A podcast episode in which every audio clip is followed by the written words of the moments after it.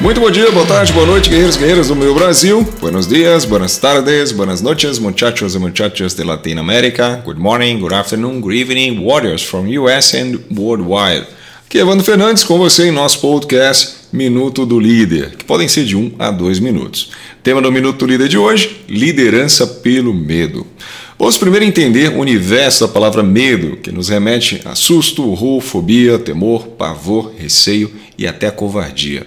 Nas empresas, principalmente naquelas que incentivam gestões ultrapassadas, o medo é um instrumento silencioso, muito semelhante ao açoite utilizado na era da escravidão e que tem efeito de curto prazo, minando o próprio respeito de quem a utiliza. Frases como cabeças vão rolar, ou acho que se fulano não bater a meta esse mês, ele roda, ou ainda amanhã é reunião de vendas com o chefe, se preparem, hein? Ou se você não fizer o que a empresa quer, eles mandam você para outra cidade. E ainda a velha frase: você é que sabe, né? Independente do contexto, note que em todas elas você não tem opção a não ser obedecer, seguir conforme foi sutilmente, digamos, sugerido. Manda quem pode, obedece quem tem juízo. Frase emblemática. Tal liderança é conhecida como liderança coercitiva. Sintoma clássico desse tipo de gestão é uma equipe doente que toma calmante, tem problemas psicossomáticos, problemas familiares, estresse, robotizada, que está submersa em uma situação que não entende exatamente por que está ali.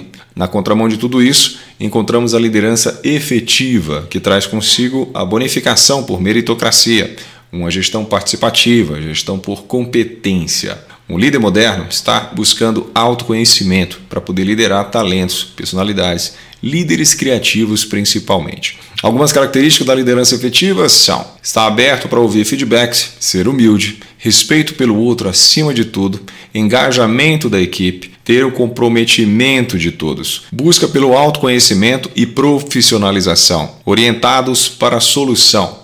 Lidere pelo exemplo, pratique o que você prega.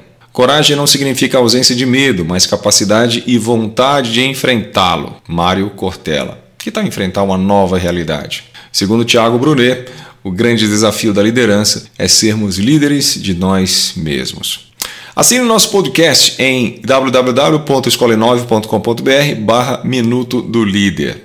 Disponível também no iTunes. E esse foi o Minuto do Líder de hoje. Logo mais, tem mais.